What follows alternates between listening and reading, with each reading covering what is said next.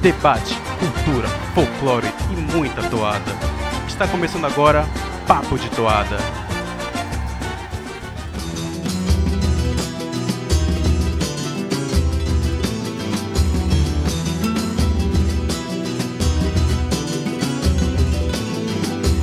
Tá no ar mais um Papo de Toada. Sim, ouvintes, aqui é o tio Hélio, diretamente de Santarém, no Pará. E hoje chegamos ao número fatídico. A saga que começou no- na primeira temporada de Reacts. O número por nós perseguido. Enfim, chegamos ao episódio 69. Sim, e como não poderia deixar de ser, falaremos hoje daquilo. Sim, da nossa primeira vez em Parintins. Isso mesmo, nós vamos falar da nossa experiência de quando estivemos pela primeira vez na Ilha da Magia, como o festival entrou em nossas vidas e como fomos a Tupinambarana pela primeira vez. E aqui comigo, hoje eu estou fazendo o papel de host nesse episódio especial, aqui comigo diretamente das terras, dos rios de Janeiros, Cássio Silva. Boa noite, bem-vindo a mais um episódio. Salve, salve, tio Hélio. Pois é, tio Hélio hoje de organizador, apresentador, editor e comentarista. Tá vendo? O menino tá que tá. Vamos nessa, vamos falar um pouquinho sobre essa experiência que eu já comentei lá nos Reacts de 2015, né, que foi tão marcante. E também teremos aí as participações de tantos, né, tio Hélio, que mandaram seus relatos para nós.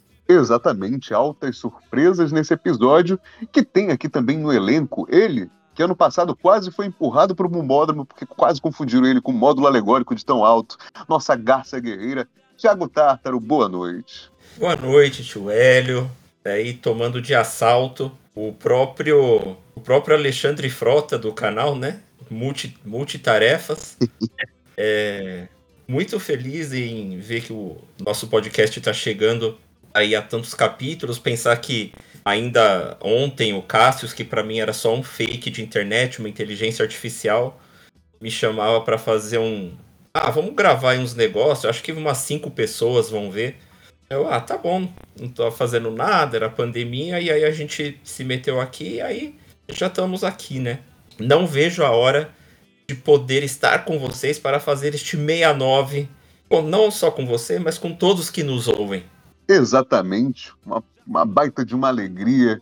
Chegamos a este número maravilhoso e reservamos este número maravilhoso para esse episódio especial, né? Como Cássio já adiantou, não é só com a gente, é um episódio feito em colaboração com ouvintes. Como assim? Hoje, além de lermos alguns recados que deixaram para a gente no nosso direct no Instagram, a gente vai tocar alguns, áudio, alguns áudios que nos mandaram em nossas redes privadas. Então, esse é um episódio feito também por parte de vocês, da nossa inigualável audiência. Então, a gente espera que esse tipo de conteúdo colaborativo possa surgir cada vez mais. Enfim, alegria. Bora voltar no tempo em que Cássio era um Bumba Kid. Começa agora o episódio 69. Garantido, garantido, garantido,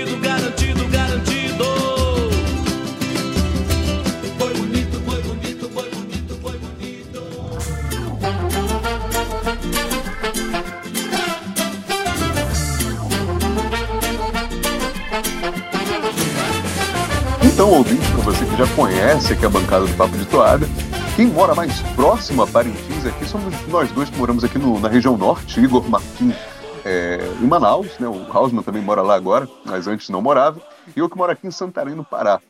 E hoje, né, para a gente começar esse bate-papo, queria fazer uma pergunta para vocês dois, de terras tão distantes.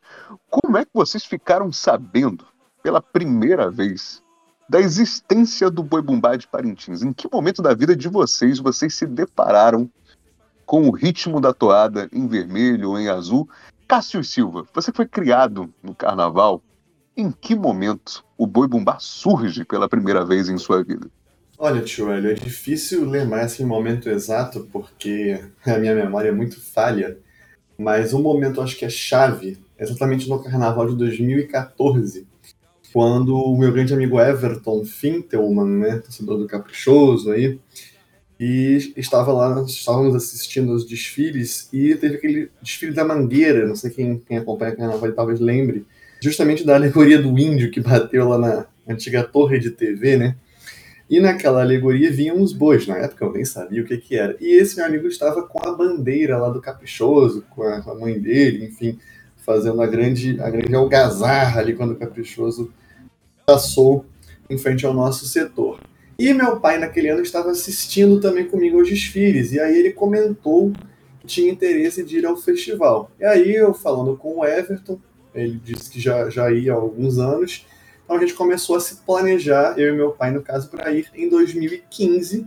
E aí já tinha esse amigo que torcia para o Caprichoso, então a gente, de certa forma, acabou sendo condicionado, né? Eu e meu pai, ah, que a gente vai com ele no ano seguinte, a gente também vai ficar do lado azul. Então, mais ou menos foi aí que eu, que eu é, conheci, é, ouvi falar, né? Lógico, já tinha noção por alto de que passava na Band, mas era um negócio muito assim, ah, é um carnaval fora de época, sei lá. Eu nunca parei para assistir né, nos anos que a Band transmitia, apesar de alguns fóruns carnavalescos é, já mencionarem o festival naquela época, né, nos anos 2010. Então foi isso, mas aí eu ainda não ouvia toada, não fazia a mínima ideia do que era. Eu realmente comecei a me planejar para ir como turistão mesmo, tipo, quero ver que negócio é esse. Tiago Tártaro, da, das terras da garoa, cidade que não para. Em que momento, é, será que assim como Cássio Silva, o, o, ritmo da toada ali tocou? E será que foi pelo lado azulado ou foi por acaso? De repente você ouviu uma toada do Garantido, você foi atrás. Como é que, essa, que esse ritmo maluco aqui do Norte chegou aos seus ouvidos e te trouxe a Parintins pela primeira vez? Então, a gente que vive inserido em carnaval, a gente tem uma ideia um, um pouco maior, até meio difusa do que é o boi. A gente, é, como, como diz o João Gustavo Melo na, na sua tese de doutorado, a gente tem um esfumato do que é o boi bumbá, ou seja, umas ideias desconexas, difusas. Então a gente sabe que, que tem boi, e aí a gente confunde boi bumbá com bumba meu boi. A gente sabe que é um cara que entra embaixo de um boneco de boi e fica dançando, é, que, a, que acontece é, mais, mais ou menos no meio do ano. E a gente sabe que os, os caras que fazem as alegorias de lá vêm para cá fazer as alegorias de cá. Então a gente tem a gente tem esse esfumato do que é o boi bumbá desde sempre. Se você parar aqui e chamar qualquer amigo meu de carnaval, é isso que ele vai te dar. Né? Essas palavras, clichês e tudo. E na população geral, a gente não pode nunca esquecer da toada vermelho e da banda Carrapicho. Né?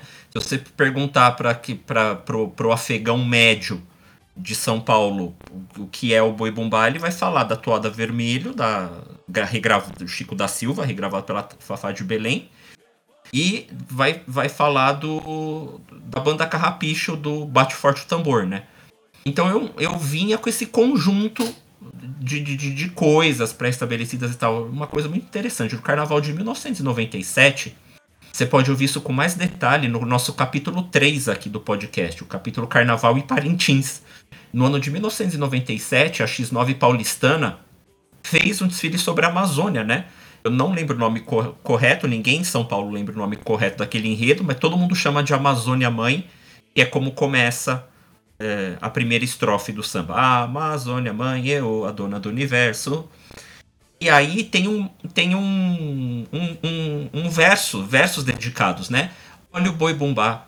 É, boi bumbá, olha o boi, olha o boi. Esse boi é garantido e caprichoso. Eu era um garoto de 9 anos. Eu ia ao AMB com a minha família naquela época. Mas a memória que eu tenho muito guardada é quando ele falou, quando o Royce do Cavaco, que era o, o intérprete do samba à época, falou Olha o Boi Bumbá, eu tava na arquibancada A que na época era a antiga 2, que era onde a minha família gostava de ficar, na, no exato momento em que o Royce falou olha o boi bombar, foi o momento que, a, que uma alegoria representando os bois de Parintins entrou na avenida. No exato momento, cronometradinho, assim, foi muito massa. Eu sempre guardei essa imagem, mas jamais imaginei que eu usaria ela para alguma coisa para além do que fosse memória de carnaval. Adiante. Então havia todo esse esfumato. Em algum momento ali de 2016, 2017, eu, eu, era a época que eu brigava muito com os outros em grupos de carnaval. Foi inclusive quando eu conheci o Cassius, provavelmente brigando com ele sobre alguma questão também. Era a época de, de arrancar rabo em grupo de carnaval. Então eu fiz bastante amizades. Eu fiz bastante amizades e também, né? E aí o pesso- nesses grupos de carnaval tinha umas pessoas que falavam, nossa, tem, tem os boizinhos, você vai gostar, assiste, assiste, assiste. Eu ficava relutando, porque outra coisa que o, que o paulistano clichê é, acha sobre o Festival de Parintins é que é muito chato. Porque ele põe um vídeo no YouTube tá lá, duas horas e meia. Aí, aí três dias, duas horas e meia por dia, sete horas e meia. Pô, pra eu, pra, eu, pra eu entender o enredo do que ele tá tentando dizer, eu tenho que assistir sete horas e meia, né? E aí eu ficava relutando, relutando, relutando, até que em 2017 eu assisti alguns lances da imagem. Tanto, por exemplo, no meu Facebook, eu, eu parabenizei o Caprichoso em 2017. Tava lá, parabéns ao Boi Caprichoso pelo título, tava muito bonito. Mas assim, eu não assisti as três noites, eu não sabia nada de nada. Eu, se bobear, eu devo ter ouvido o CD dos, dos, dos dois bois uma vez ou outra, mas nada mais do que isso. O festival em que eu realmente fiquei enlouquecido pelo Boi Bumbá foi o de 2018. Mas eu acho que daí já par- eu já tô invadindo a próxima pergunta, né? Não, é, é, eu acho que você toca num, num- ponto importante, né? O festival de 2018. Queria até que você falasse uma história que você já contou pra gente, o momento exato em que você foi fisgado pelo Boi Caprichoso. Ai, maravilhoso momento. Então, na- naquele festival de 2018, aquele festival foi o que eu o que eu o que eu falei, não, eu vou estudar, eu vou eu vou me preparar para esse. Uma das pessoas que me tentava trazer ao boi era, entre outros, o Thiago Bombonati, antigo moderador do, do grupo Amantes do Carnaval, atual é, moderador do, do grupo e canal de YouTube Canal do Carnaval. E aí, e mais um milier de pessoas do carnaval que eram todos garantidos.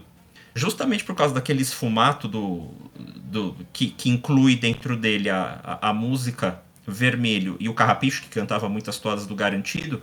Se você encontrar um paulistano que gosta de boi, é- a chance dele torcer pro Garantido, porque é o boi da toada vermelho, é aquilo. Mas não é torcedor, tipo, não, assiste. E aí eles estavam tentando me fazer torcer pro garantido. E aí em 2018 eu baixei os dois CDs.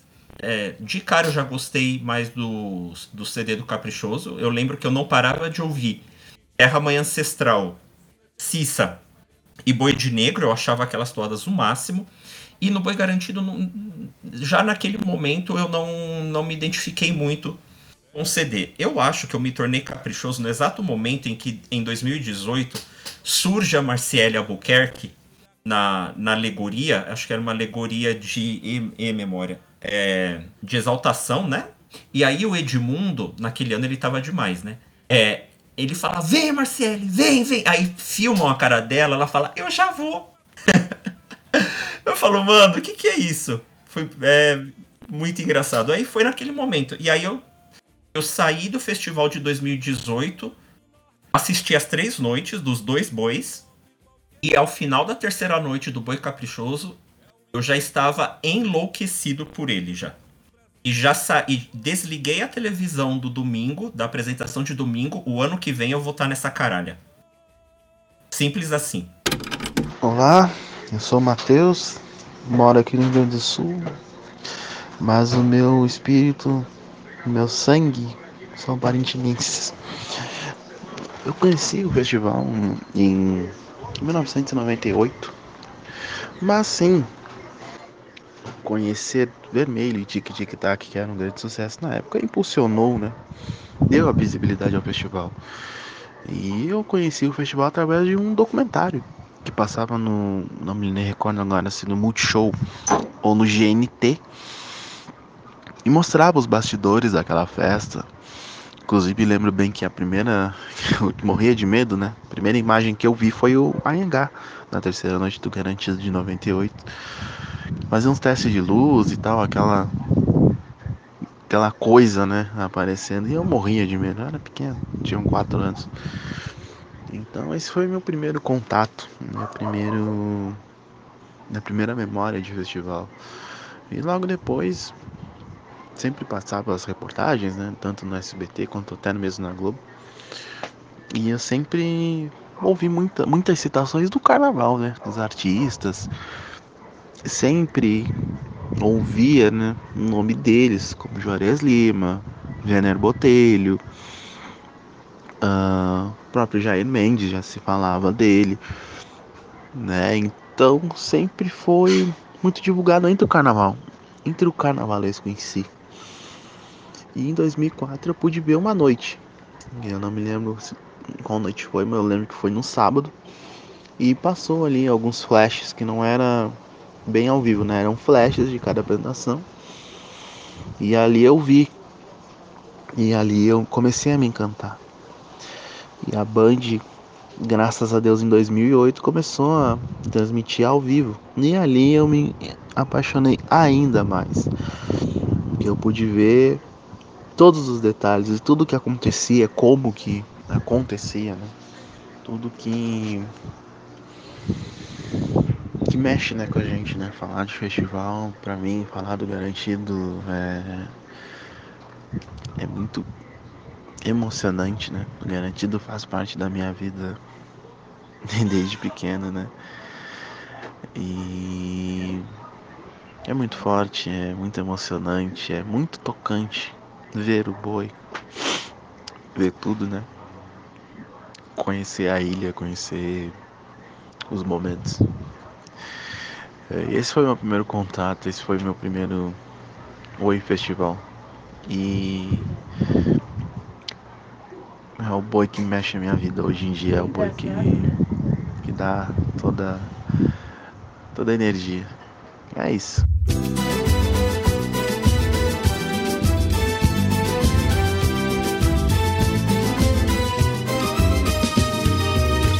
É, é, é esse o espírito, né? É esse convite de longe que te, te dá essa vontade irresistível de largar tudo que você tem para trás e vir pro meio aqui do coração da Amazônia acompanhar esse festival. É para o torcedor do garantido não, não ficar é, irritado ou ressabiado, a gente vai falar de garantido aqui também. Eu acho que de todos nós eu fui o único a estar na galera do garantido, então teremos garantido aí pela frente. Mas, né, o Tártaro foi fisgado aí pelo encanto de Marciele pela televisão, né? E o Cássio, a galera que acompanha o canal aí pelo, pelos reacts, sabe que quem capturou, né, foi a magia ali do Bicho Folharal de 2015. Mas voltando um pouco no tempo, um pouco antes do Bicho Folharal, Cássio, conta pra gente como foi chegar pela primeira vez em Parintins. Qual foi a sua saga? Qual foi a sua epopeia até botar os pés pela primeira vez ali em 2015, depois daquele desfile da Mangueira de 2014? Você conheceu os, os Bumbais. Como foi botar o pé na ilha de Parintins pela primeira vez? Pois é, tio. Meu pai chegou a escrever uma crônica dessa viagem, porque são tantos os, os fatos curiosos e bizarros, né, da Ilha da Magia mas eu me lembro que quando ele começou a sondar, né, ele falou, não, pode deixar que eu vou ver isso aqui com a agência de viagem, não sei o quê. E ele foi lá perguntar, e o pessoal disse, olha, isso aí não existe não, no Rio de Janeiro. Parintins, o quê? Viagem para Não, não existe. Não, aí meu, não existe, como assim? Enfim, papo vai, papo vem, ele enfim comprou as passagens para Manaus num preço que hoje em dia é mais barato do que uma lancha, né, Manaus Parintins, mas enfim, coisas da inflação. E ele até que, enfim, conseguiu lá a agência descobrir a nossa gloriosa Tucunaré Turismo. Pois é, muito antes aí da Amazon Best era Tucunaré Turismo, uh, que vendia os ingressos ainda em papelzinho, né? É, então, com isso a gente se preparou para ir, beleza, vão, vão receber. A gente receberam lá no aeroporto de Parintins e aí entregaram esses ingressos em papelzinho para cada uma das noites. E foi aquela sensação, eu já tinha ido a Manaus em 2011, a Belém também, né? Como um bom sudestino, ou um mau sudestino, sempre tinha aquela visão, nada, né? isso aqui, da floresta. Uh, mas aquele espanto, né? E aquele encanto ao mesmo tempo. E quando a gente vai sobrevoando ali, né, é, você vai de Manaus para Parintins, é uma sensação muito diferente, porque para a gente, né, que aqui do Sudeste não está acostumado a, a essa ter tanto rio, tanta mata, aí você fica assim, caramba, como assim vão surgir aquelas alegorias gigantes e tudo mais? Onde é que eu tô? O que está acontecendo? Então teve todo esse essa, essa sensação assim do desconhecido mesmo, de uma realmente, puxa, onde é que eu vim parar? eu confesso que eu estava meio é, preocupado até com o que, que viria pela frente. E aí o interessante é que a gente chega na quinta-feira antes do festival E a gente foi no final do Ilha Verde, que inclusive no, nos últimos reacts eu acabei até confundindo com o Pátia, né? É, acho que foi na Inigua Live, na última nossa Inigua Live que eu, que eu mencionei os shows do Ilha Verde que tinham as quintas-feiras, né? Tá vendo? Eu sou Bomba Kid, mas nem tanto. Peguei Tucunaré Turismo, peguei Ilha Verde. E fui com esse meu amigo Everton, que eu mencionei antes. E aí, na época, eu não sabia quem era. Olha os shows que eu perdi, tio, velho. Quer dizer, perdi não, eu acompanhei, mas não cantava junto. Emerson Maia, Chico da Silva, Edilson Santana, Toada de Roda. Putz, hoje em dia. Com esse time aí, hein? Fraco, hein? Fraco, né? Fraquíssimo. então, pô, hoje em dia caraca, maluco, eu... mas eu já me encantei. Eu já me encantei pela toada, pelo ritmo. Lógico, eu já tinha ouvido os álbuns antes. Eu tava com a Eu tinha preferido do Caprichoso, mas eu achava o do Garantido interessante, 2015. Inclusive fizemos crítica monossilábica, né?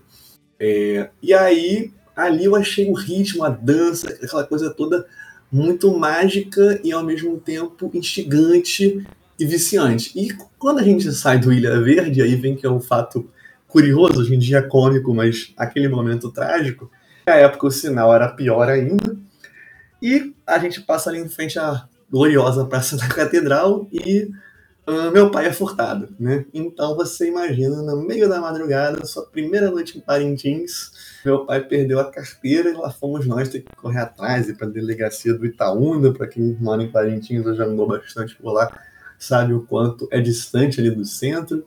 Em suma, nem dormimos aquela noite e assim me preparei para aquela sexta-feira que ainda teria aquela chuva, o bicho folharal que a gente mencionou lá nos reacts. Mas enfim, eu me lembro que no sábado, para cortar bastante da história, a gente estava hospedado perto ali da catedral, e nada no momento eu olhei para a catedral e eu, como eu sou cristão católico, eu só virei para Nossa Senhora do Carmo e falei: por favor, eu só quero conseguir voltar na paz de Deus. Porque o que estava acontecendo de, de, de, coisas ali com a gente estava incrível, assim, não, sem conseguir dormir, sem conseguir comer direito. Mas no fim das contas deu tudo certo. E eu falei do bicho folharal, mas o que, que acontece na segunda noite? Logicamente, a época eu não fazia a mínima ideia. Começa com o terço caboclo, exatamente com Nossa Senhora do Carmo vindo. É, então, ali que eu falei: caraca, o negócio é mágico mesmo e aí dá tudo certo no sábado, enfim. E as coisas meio que começam a mudar. Ainda tiveram mais alguns sustos, mas aquela aquela magia ficou muito impregnada em mim, assim, de como as coisas foram acontecendo, mesmo diante de alguns problemas. A gente, no fim, deu tudo certo e foi um, foi um grande festival de 2015. Não, e essa palavra magia, né? É, é, incrível quando você chega a Parintins a primeira vez. Minha primeira vez foi em 2017. É, à medida que eu fui me aproximando, né, uma viagem de mais ou menos 10 horas de lancha subindo, é, subindo o rio, à medida que eu fui me aproximando de Parintins, fui vendo a cidade pela primeira vez, vendo aquele relevo né, aparecendo pela primeira vez na minha frente, aquele, aquele cenário que eu tanto sonhei de, desde pequeno. Parece que eu fui tomado por uma sensação tão estranha, mas estranha no sentido bom da coisa, uma catarse de saber que eu estava pisando naquele lugar pela que eu iria pisar naquele lugar pela primeira vez. Eu lembro de saltar da lancha e o que veio na minha cabeça de primeira foi a toda parentina do Garantido. Aquilo ficou tocando na minha cabeça, fiquei cantarolando, murmurando aquilo, esperando sair a minha mochila da, da lancha depois de ter desembarcado. Eu lembro de ir de, de triciclo para um, uma casa que eu fiquei hospedado ali na Francesa, próximo ao Curral do Caprichoso. E aí você falou do bumbódromo. É, eu não tinha dimensão do que era o bumbódromo cheio. Eu não, não fazia ideia do que era se aproximar do bumbódromo. E eu lembro quando eu fui subindo ali a avenida principal para chegar ao bombódromo, eu tava vindo da francesa, a primeira galera que eu vi foi a galera do Garantido. E foi, eu nunca esqueço dessa cena, porque eu lembro que à medida que eu andava, aquela, aquele cenário ia se revelando para mim. E quando eu vi pela primeira vez de longe, a galera do Garantido parecia um formigueiro, cara. Aquele mar de gente vestida de vermelho, sabe? Aqueles gritos, aquele negócio surreal, sabe? É, e você vai sendo tomado por uma, por uma, uma sensação de espanto mesmo. Então, assim, Thiago Tata, como foi para você, pela primeira vez, adentrar a arena do Bumbódromo em 2019, depois que você foi seduzido por, por Marcelo Albuquerque? Como foi pisar no Bumbódromo de Parintins pela primeira vez? Olha, foi uma sensação bem bacana, contando um pouco da saga para chegar É, nesse meio de tempo, eu sabia que existia a cultura do barco. Ou seja, que a maioria das pessoas que vai pro festival vai de barco. Eu falei, uma, uma vez na minha vida eu quero ir de barco. Eu comprei uma rede vermelha, eu reproduzi o meme do, do branco de mocassim falando com licença, senhor, poderia me ajudar a amarrar a rede. E eu fiquei. E eu fui. E eu, e, e eu fui de bar. e eu fui de, e eu fui de barco. É, ele levou 18 horas para chegar é, de Manaus a Parintins. E aí eu lembro que eu já, eu já sabia que existiam os tricicleiros também, né? Aí eu achei massa pegar um tricicleiro tal. E aí Parintins é uma cidade muito parecida é, com as cidades daqui do interior de São Paulo. Uma Serra Negra da vida, uma Morum, quem é de São Paulo vai saber, né? Uma Serra Negra, uma Morungaba, uh, mesmo Itatiba, Piracaia, onde eu tenho parente, etc.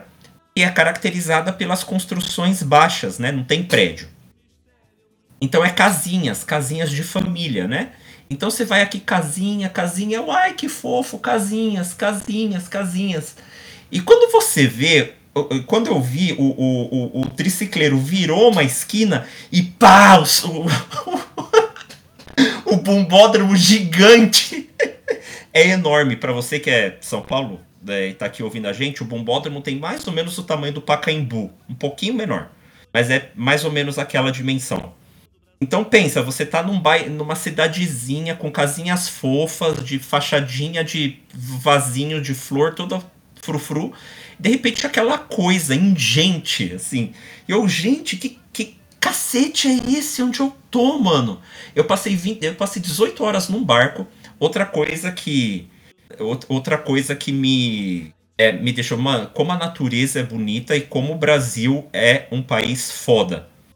Uma coisa que eu fiquei admirando e que e que, e que foi assim, foi um momento de alumbramento poético que eu tive realmente me emocionei e tudo, é, foi um momento que o barco tava no meio do rio Amazonas. E aí você tem a consciência de que aquilo é um rio. Só que você olha para um lado e olha para o outro e não vê a margem. Tem um momento específico do rio Amazonas que você não vê a margem. Estando de barco, né? Porque a lancha ela vai mais pela beira. O barco vai mais pela meiola do rio, né? É, e aí você não vê, cara. Você acha que você tá no oceano, assim. Se você não tem a noção de que você tá no rio, você acha que você tá no, em pleno Atlântico, em pleno Pacífico, coisa que não vale assim.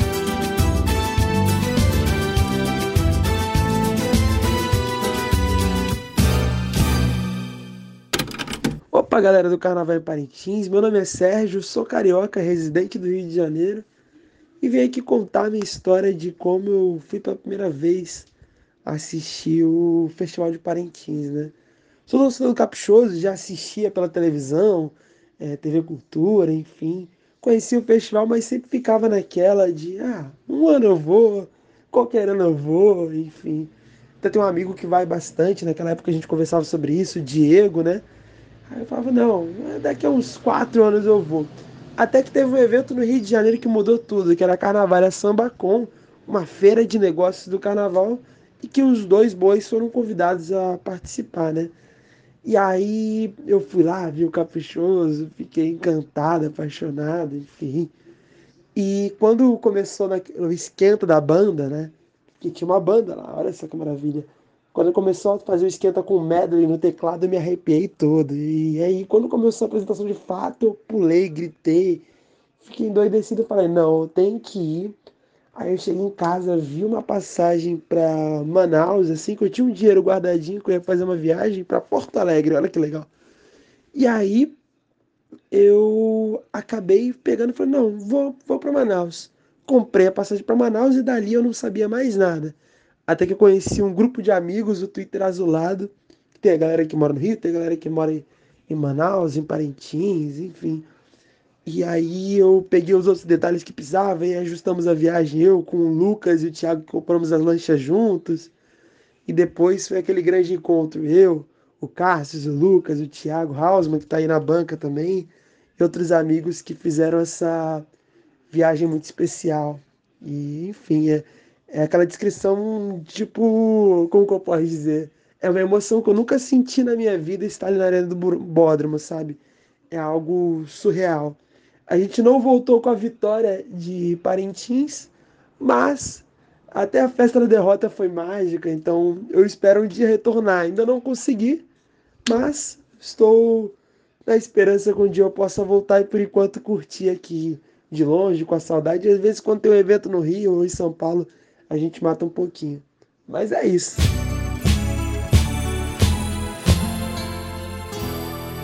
O rio é o caminho, estrada da vida do povo amazônida, de contos e lendas, orgulho do navegador. E aí eu fui pra galera na primeira noite. Na primeira noite eu já tinha conhecido um pessoal pela internet à época. E aí eu meio que combinei com esse pessoal que eu nem, nunca tinha nem visto pessoalmente de ficar na fila da galera. Conheci bastante gente maravilhosa, é, é, inclusive que é fam super famosa por, por, por sites fazem matérias com eles, que são as figurinhas carimbadas da fila do Caprichoso e tal. E aí teve a primeira noite de 2019. Estar na galera é uma experiência, não, acho que não tem nem adjetivo para descrever, porque é, é, é não, vamos usar a palavra, é insólito. É, é, é, diferente de tudo que você possa esperar do que é estar na galera. Porque assim, assistir pela, te, pela televisão o festival não transmite nem, nem 10% do que é a emoção de você estar ali dentro daquele caldeirão imenso, dividido ao meio, e sentir o toque do tambor no teu peito. Porque é literalmente isso, o som dentro do bumbódromo ele invade o teu corpo. Quando tem a contagem do garantido e tem o primeiro batuque ali para anunciar o começo da apresentação, você sente aquilo no peito, você sente uma porradona no seu corpo. Aquilo vai, vai te tomando de energia, vai te tomando de assalto quando você vê você tá gritando, você tá abraçado com um desconhecido. É agora.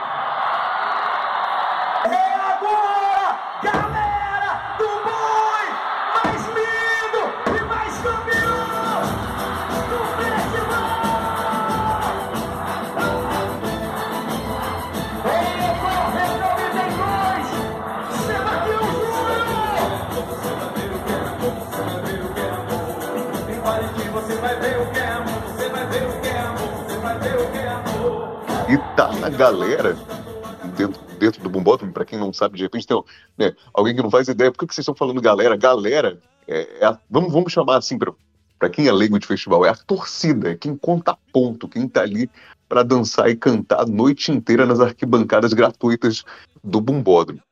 É, de todos nós aqui da bancada, dos seis, eu fui o único a estar nas duas galeras. Em 2017 eu estive na galera do Caprichoso do Garantido. Em 2022, a mesma coisa. É... Tiago Tártaro, conta pra gente, você pela primeira vez em Parintins, chegando com um monte de desconhecido e indo direto pra galera. Quais foram as emoções pelas quais você foi tomado naquela primeira noite de 2019, vendo tanto Garantido quanto Caprichoso? é a minha primeira a minha primeira apresentação de, como torcedor do, do Caprichoso, a minha primeira apresentação de Boi Bumbá foi uma apresentação do Garantido, né? A primeira apresentação que eu vi foi a do Garantido naquela primeira noite de 19, né? Vamos ganhar nos primeiros 10 minutos de festival. O, o Israel Paulain, Sete Espíritos, né? A lenda é, e isso que o tio Hélio vem trazendo é realmente real. O som é tão alto, e especialmente na galera acontece isso, as caixas de som são viradas bem pra galera, e a batida é tão forte e a, e a repercussão do som, a, a amplificação do som é tão alta, não é incômodo, é muito bom, que você sente a vibração do som com seus tecidos corporais mesmo né? É, é não é figurado que o tio Hélio fala, é literal. Né? Então a batida, a, as batidas do som te transpassam assim, por, de, por dentro, sabe? Não é só pelo ouvido, é muito louco. Assisti a apresentação do Garantido.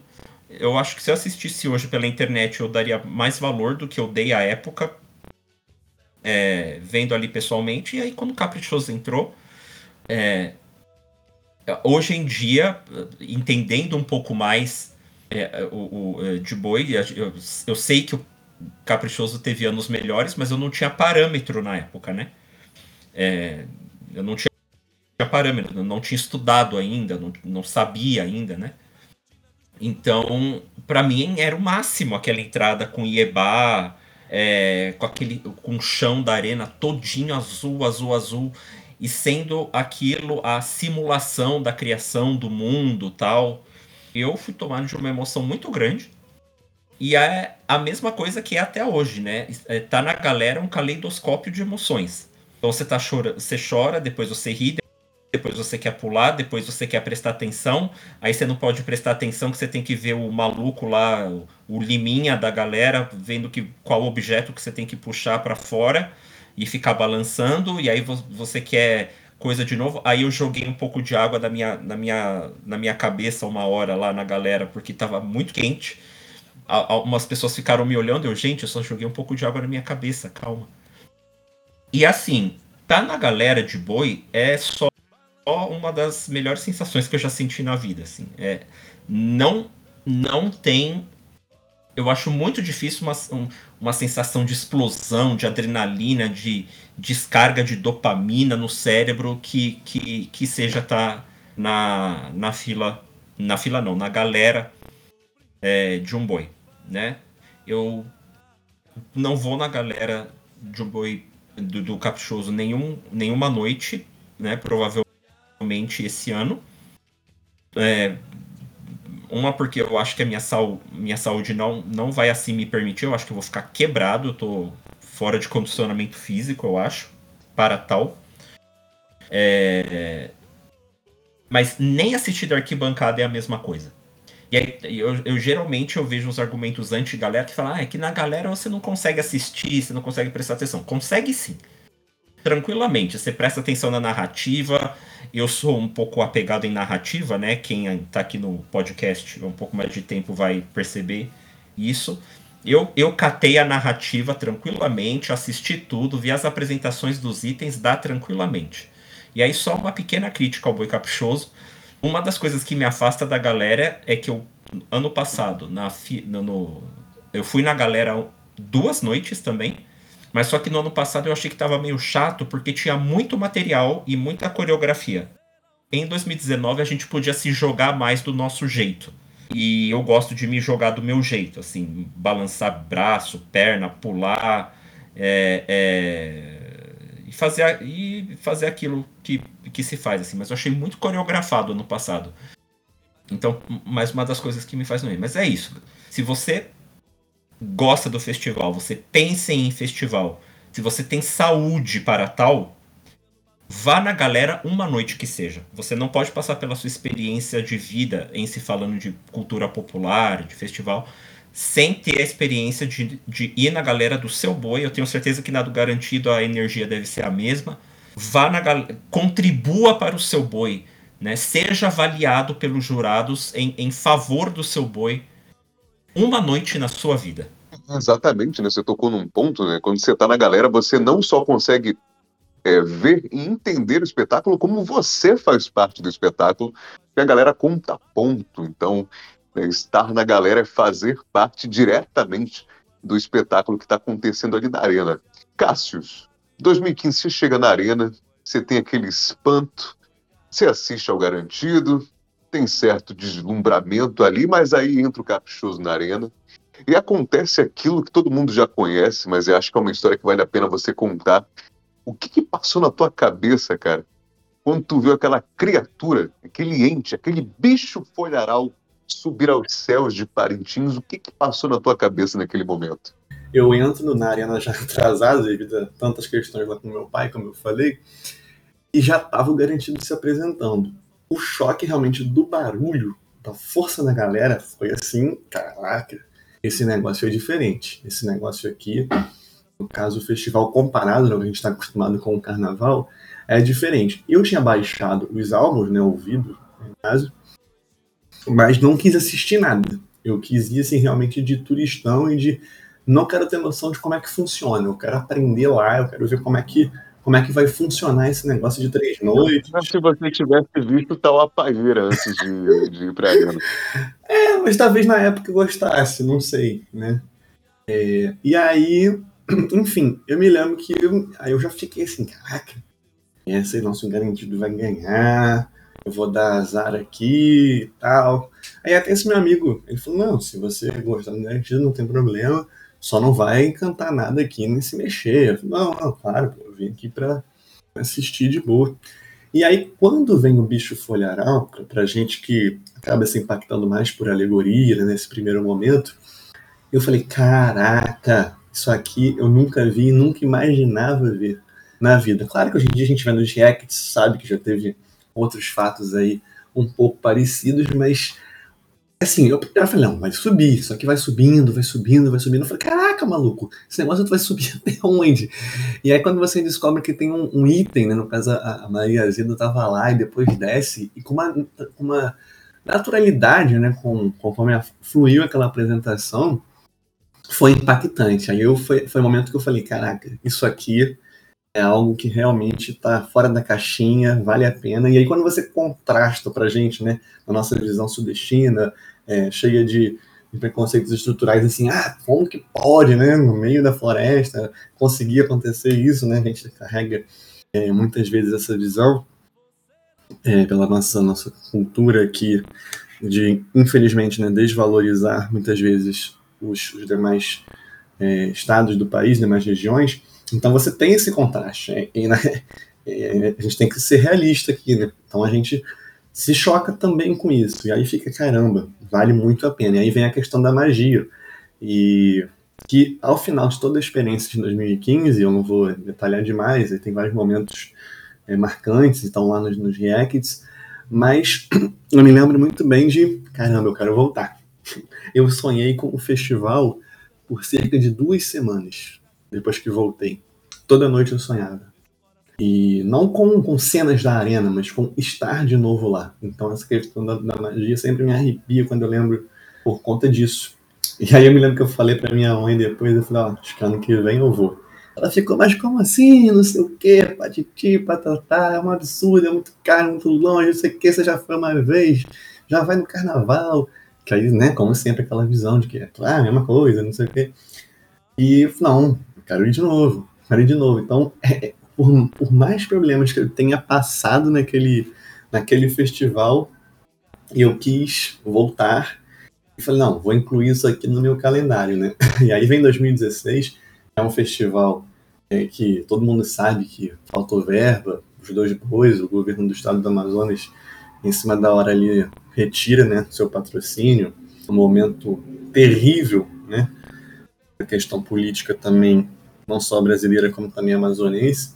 E a gente viu um festival com bastante problema, mas ainda assim eu é, é, aquele espírito estava tava criado, estava dentro de mim de que precisava sempre voltar àquela, àquela terra, né, para me renovar. E eu percebo isso muito esse sentimento em vários outros amigos né, que passaram aí, como o Vigder Frota, como o Tartaro, né, que a gente também começou a se falar pelo Facebook em 17, o Vigder também estreia é, em 2017 no Bombódromo Passa Ir, agora o nosso amigo Gustavo Melo, né, também que sai aqui do Rio, agora todo ano faz questão de estar presente.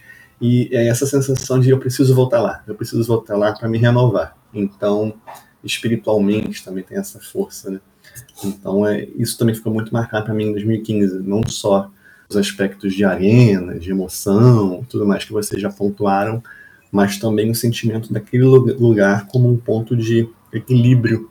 Não sei se é equilíbrio, mas de, de reencontro, né? E, enfim, que a gente tem um, uma espécie de transe coletivo que é muito particular e que só estando lá para entender.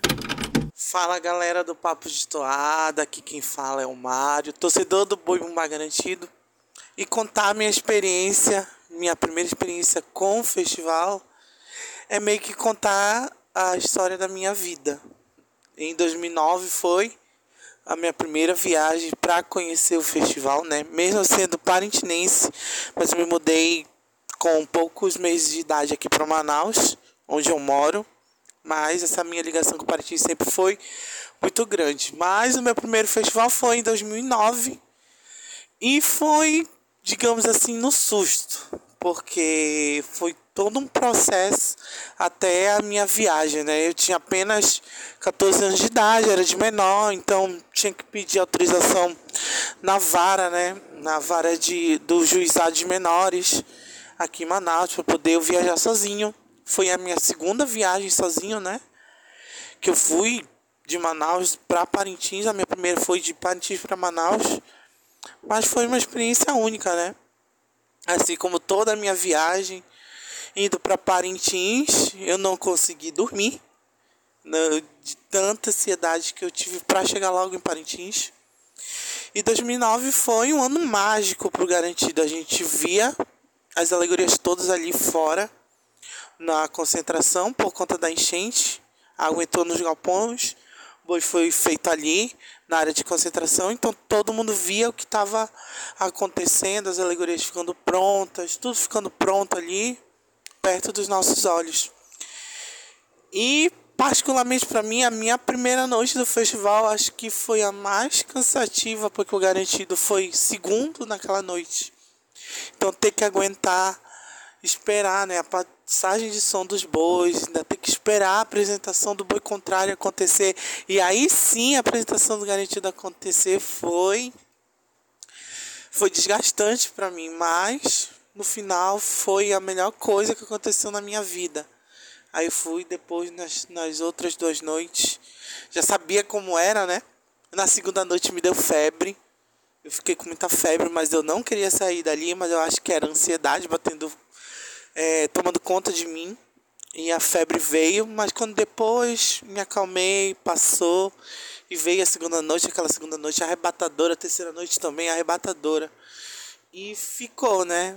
essa emoção depois depois do resultado fomos para para então praça digital né a internet lá quando tinha e foi uma experiência surreal. A festa da vitória foi lá na praça digital não pude ser lá no curral por conta das, da cheia. Mas foi um ano assim incrível. Incrível incrível incrível. Que guardo muito na minha memória com todo carinho com todo amor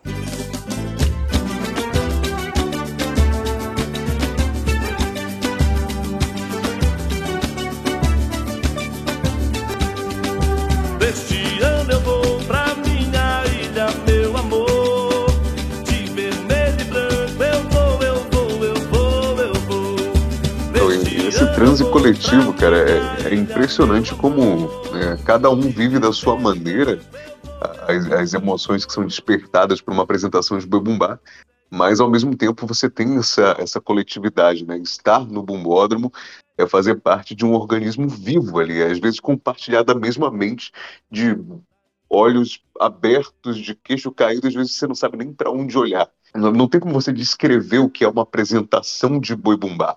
É, se você olha para o chão da arena, tem coisa acontecendo. Você olha para as alegorias, tem coisa acontecendo. Você olha para os olhem para os céus, tem coisa acontecendo. Então, assim, Tiago Tártaro, você que já foi confrontado, interpelado por colegas sudestinos, você sendo a primeira vez em 2019, tenta descrever, na sua primeira percepção ali no ao vivo, como é que é entender a estrutura de apresentação do Boi Bumbá. Como é que é o tempo todo em choque pela primeira vez, com tanta coisa acontecendo, como diz o Igor, tanta coisa para olhar e pouco olho para ver. É, depende do, depende do sudestino metafórico com que eu estou conversando. Se for um sudestino metafórico que não está familiarizado com essas estruturas, é, eu falo, olha, é uma apresentação de teatro, eu sempre pego as alegorias, porque para nós aqui, eu não vou falar assim, nossa, tem um compositor chamado Ronaldo Barbosa que ele desconstrói o gênero, ele usa um método de repetição da palavra e aí ele, ele conecta aquilo com a arte celta e é uma coisa sensacional. A pessoa vai achar que eu sou louco, porque ela não conhece nem o gênero e dirá a desconstrução do gênero, né? Então não dá eu ir por aí. É, não é pela genialidade, a genialidade do Ronaldo Barbosa, é a, é a droga pesada do rolê eu começo pela droga leve para o sudestino, que é as alegorias são enormes. E aí eu sempre uso, eh, eu sempre falo a mesma coisa, é, quando a pessoa não, não conhece, eu falo assim: é tipo uma boneca russa de 30 metros de altura. Então tem um boneco, esse boneco abre, de dentro desse boneco sai outro boneco, de dentro desse boneco sai outro, e daí sai uma mulher linda, maravilhosa, toda ornamentada de fazão original E ela desce de um guindaste de dentro do boneco que estava dentro do outro, que estava dentro do olho, e ela vem dançando, como se nada tivesse aconte acontecido. Né? Então pensa você içada a 30 metros de altura dentro de um boneco que estava dentro do outro, que estava dentro do outro. Você fica em pânico. Elas saem lindas daquilo. E vem, dança tal. E aí, enquanto elas estão dançando, aquela alegoria do boneco dentro do boneco dentro do boneco sai e entra outra. E você nem, você nem percebe. É, e aí eu vou, e aí eu vou tecendo, eu vou tecendo, eu vou, te, eu vou, vou tecendo. E aí, uma coisa que o sudestino sempre me pergunta, porque aqui em São Paulo eu vou repetir aquela coisa ah, de o padrão aqui é conhecer a, a, a toada vermelha do garantido, eu falo que eu torço pro caprichoso, e aí eu já ouvi isso N menos uma vezes. E eu já tenho uma resposta pronta. Por que? Por que você, sendo o, o boi mais famoso, na palavra dessas pessoas, né? Não nas minhas. O outro, por que você torce pro um? É porque você quer ser o diferentão, o fã, o fã de cinema iraniano? Eu falo, não. É porque o boi caprichoso é o boi apolíneo, enquanto o boi garantido é o boi dionisíaco. Eu, como eu sou um ser, eu tenho um espírito apolíneo, eu me identifico mais com o caprichoso, que é apolíneo. Se você tem um espírito mais dionisíaco, você vai se identificar mais com garantido e tá tudo bem.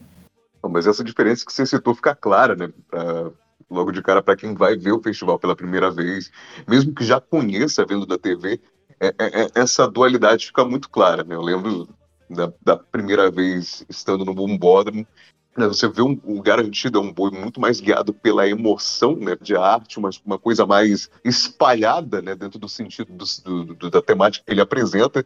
E você tem momentos ali, aquelas âncoras emocionais que o garantido sempre traz, que, que nunca falham. E uma delas, eu acho que é um dos momentos mais sublimes que, que acontecem numa, numa apresentação de Bebumbá, que é quando o boi surge. E né, todos nós aqui, a gente dá o braço a torcer.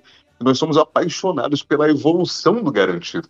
E eu lembro de, de, de, ver pela primeira vez em 2017, né, o Garantido surge ali num, num módulo alegórico muito bonito, né, no começo da primeira noite, vai para o chão da arena, e é um Garantido todo feito de veludo, então o tempo todo reluzindo ali sobre a, ilumina, a iluminação do, do bumbódromo.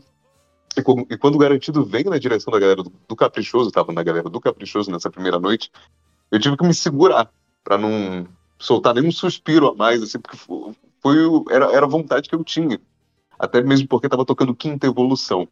Né? Então você tem esses momentos sublimes é, na arena, e nessa mesma noite acontece a subida de Abá no ritual antropofágico do Pinambá. Então, assim, você tem os momentos mais simples e mais singelos, como o boi de pano evoluindo, ao absurdo de uma escultura gigantesca, de uma alegoria que já era gigantesca, ir aos céus e revelar né, o, ali o pajé, né, boneco dentro de outros bonecos, como você falou. Então, é, é um insólito, é a surpresa. Você não sabe o que você espera, você nem sabe o que você, tem que esperar, você sabe, você surpreende a, a todo momento. Lembro do, do, ano, do ano passado, a gente gritando loucamente, loucamente a cada surpresa que acontecia na arena, mas é, o festival é realmente esse, esse convite ao inesperado, ao surto, enfim, a essa sinestesia. Cássius, 2019, né, o Tártaro falou aí do, do, dele que talvez seja o muso desse, desse podcast, né? o, o compositor mais destrinchado até aqui, mais admirado por todos nós, Ronaldo Barbosa. Em 2019 você vai novamente a Parintins, né? Um ano antes do mundo acabar, você vai a Parintins e você encontra ele, autor de Favorável Sentença naquele ano, ao lado de um dos módulos daquela alegoria, com o Igor Martins, descreve pra gente como foi o seu encontro com o Ronaldo Barbosa e já fala pra gente como são esses encontros em Parintins, como é conhecer gente nova, movida por esse mesmo sentimento de paixão pelo festival. Então, Tchulio, antes de falar exatamente sobre 2019, eu queria comentar também algo que você perguntou pro Tartar, essa questão da como explicar. Eu acho que não se explica, né? Eu acho que você tem que ir com o tempo e eu sempre bato nessa tecla, né, da questão, o pessoal brinca aí do Bomba Kid e tudo. Eu só fui entender, entre aspas, o festival em 2017, no meu terceiro ano após o festival. Que aí eu consegui captar, não, isso aqui Rainha do Folclórico, Iaporanga, não só quem era quem, mas no sentido de ah, qual a representatividade, ah, qual a dança, enfim, começaram a compreender. Eu acho que aí em 2019, na quinta vez, aí já acompanhando hashtag Toadas, aliás, sempre saudar esse programa que é, acho que foi um dos grandes, é, uma das grandes fontes aí de estudo, muito antes da pandemia, muito antes de se fazer live, é, como tantos canais fazem, inclusive o nosso, eles começaram esse projeto e tem muita coisa bacana lá, inclusive o próprio Emerson Maia que eu mencionei há pouco, que infelizmente nos deixou, tem ao menos esse hashtag Toadas lá com ele, que conta muita história, ele canta, ele se emociona, assim como teve com querido Arlindo Júnior, dentre outros, então fica aí o registro hashtag Toadas, que me permite com isso ter mais conhecimento também sobre a toada, né? não só sobre o boi de arena, porque a gente também tem essa diferenciação, né? E aí entro na sua pergunta do Ronaldo Barbosa. Então, com isso também eu vou, uh, ao longo desse tempo, é, entendendo melhor a importância dos compositores. E aqui a gente sempre né, esse, esse nome papo de toada, né? Não é papo de boi bumbá, porque a gente acaba dando esse enfoque maior é, à toada. E aí, em 2019, eu já conheço a obra de Ronaldo, vou dizer toda, porque é praticamente impossível, são muitas toadas, então a gente saber todas e lembrar de todas é, é difícil.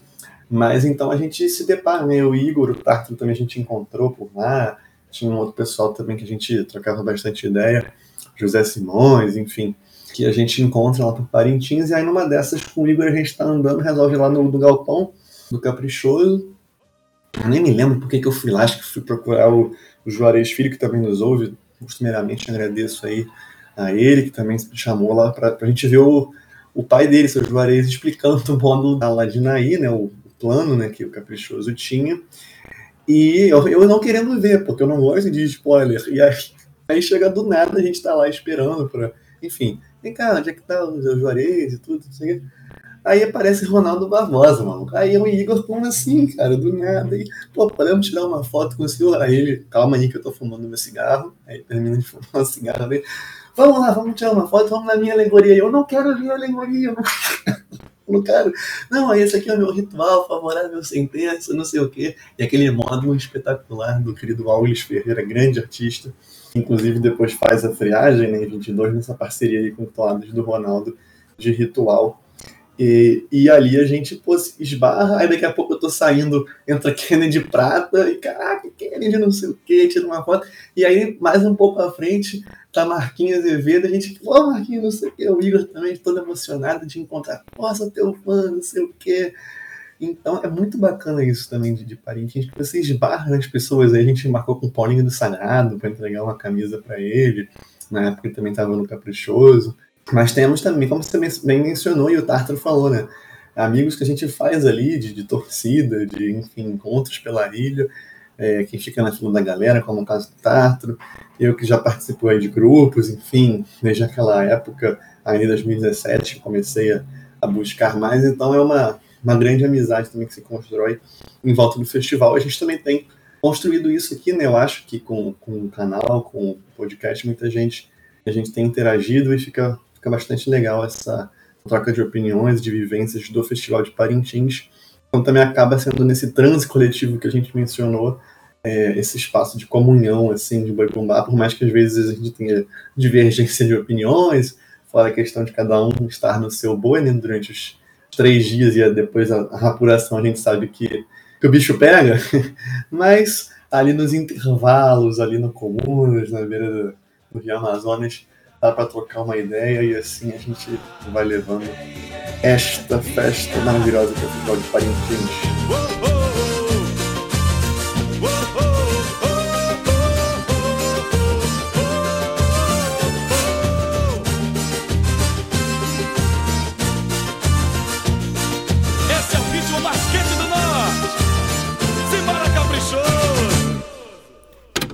Relato de nosso ouvinte Wesley Ferreira, enviado pelo Instagram. Meus pais moraram em Parintins dos anos 80 até o começo dos anos 90, antes de virem para Manaus, e viveram intensamente a cultura do boi bumbá. Meu pai é caprichoso e ela é garantido, e desde pequeno eu fui incentivado a gostar e participar do boi, mesmo que de longe. Minha primeira vez na ilha foi em 2002, primeira vez que eu digo que eu me lembro claramente. Foi uma catarse por conta da final da Copa do Mundo em 2002 e por conta do ambiente bem hostil por conta de acontecimentos polêmicos nos anos anteriores. Me lembro claramente da segunda noite, que foi apoteótica, onde o garantido fechou a noite. Foi uma explosão de sentimentos incrível. Depois que acabou, eu nem consegui dormir, pois já estavam nos preparativos para o jogo pela manhã. Completando, uma atmosfera que não dá para definir. Quem viveu, viveu e jamais vai esquecer. E para completar, o garantido ainda foi campeão para fechar com chave de ouro.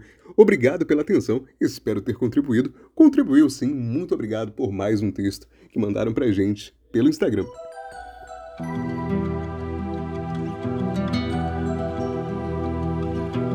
Vai surgir na Amazônia emoção. Meio da selva a paixão,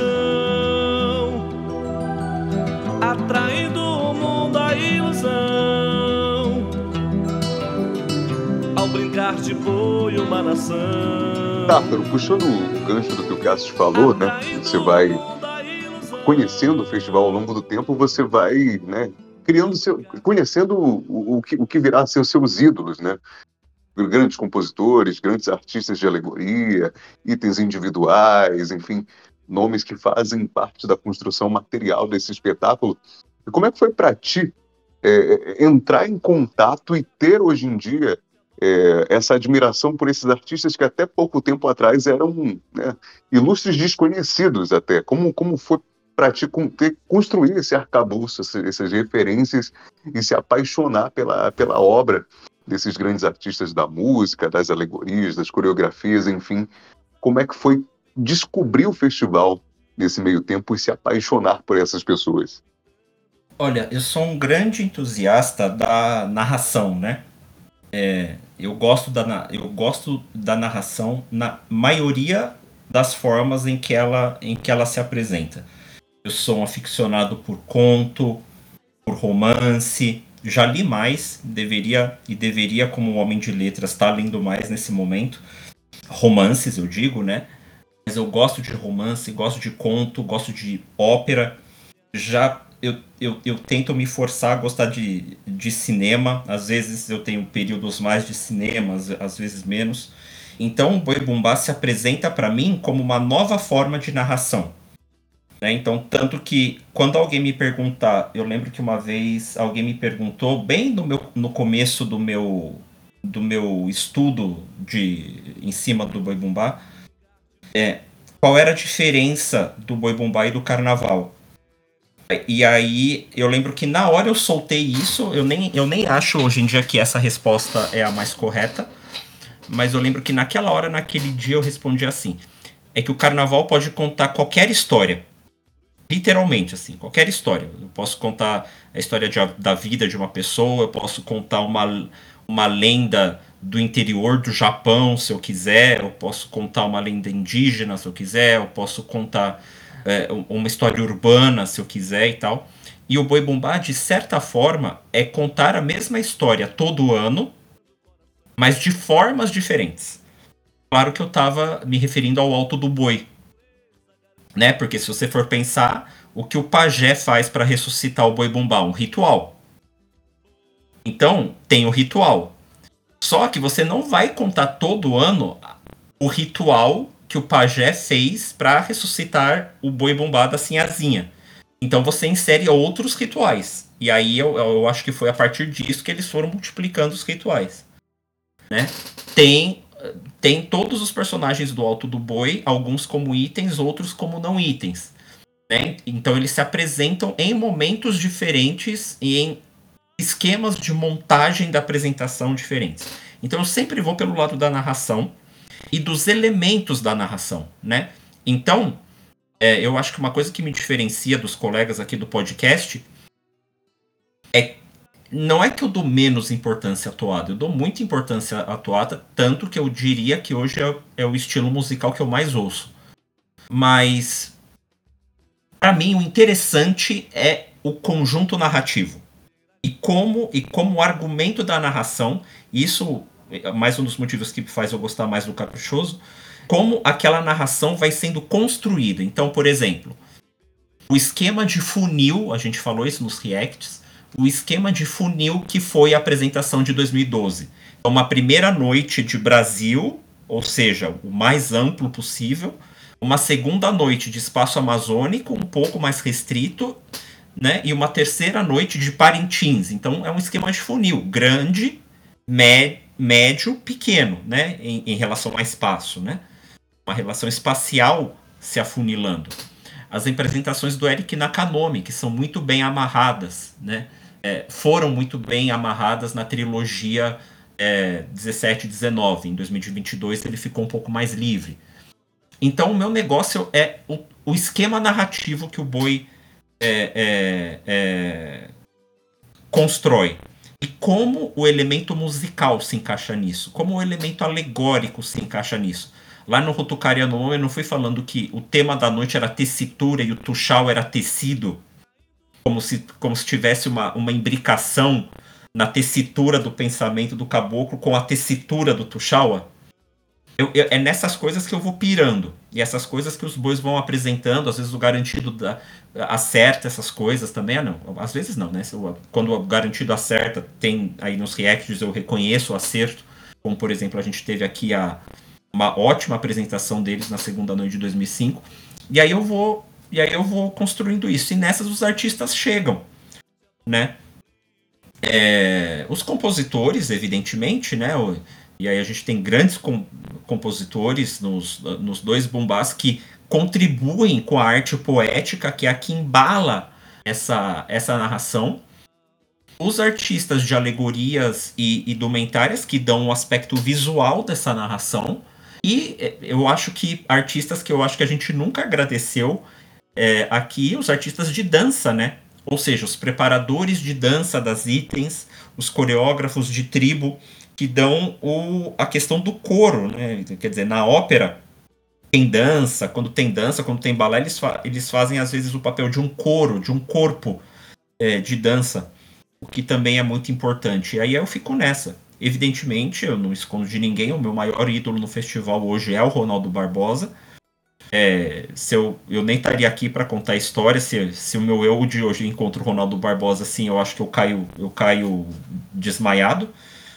E é isso, mas eu tenho muitas outras pessoas, muitos outros artistas no festival que eu levo assim no, no meu coração. Oséias Bentes, o Auglis, o Alex Salvador, o Fabson Rodrigues, são, são grandes artistas, né? Outro, mesmo outros grandes artistas da toada, né? Como Emerson Maia, o Paulinho do Sagrado, Adriana Aguiar, o Guto Kawakami enfim, né? É, é, é, é, uma miríade de artistas de diferentes é, de diferentes de diferentes áreas e eles são multitarefa também, né? Por exemplo, o Eric Nakanomi já compôs, já teceu vestido de sinhazinha, já agora ele, ele, ele coordena o tema, é, é incrível, né? A gente, a gente vai criando né, esse, essa afeição por esse, esses artistas né, suas diferentes áreas. E a gente vai criando afeição também por gente que a gente se quer saber da existência há pouco tempo atrás, né? Para quem acompanha né, tanto podcast quanto canal, sabe que enquanto nós não tínhamos Festival de Parintins, né, durante o duro período, período de pandemia, a gente reuniu aqui mensalmente né, uma galera no YouTube para a gente reagir a festivais antigos e nisso de interagir com o chat, a gente foi conhecendo muita gente bacana.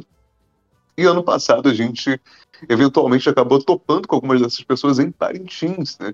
Eu lembro de quando, quando acabou a, terceira, a primeira noite do, do festival, eu assisti ali o Garantido meio que isolado, eu entrei no Bumbódromo ali numa loucura, terminou a apresentação, encontrei Renato Neto na arquibancada, aí assistimos a apresentação do Caprichoso ali sentadinhos, e a gente foi comer um churrasquinho lá de fora do Bumbódromo, um cara que até pouco tempo atrás não conhecia.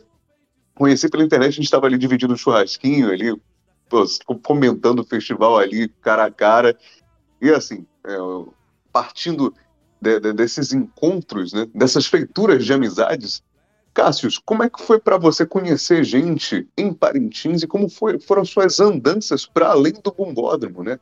A noite acaba, o dia amanhece, como é andar por Parintins, como são os sabores, como são os cheiros, como é que é deslumbrar a cidade é, numa primeira visão para quem foi lá pela primeira vez em 2015, como continua sendo até hoje para você estar na cidade de Parintins?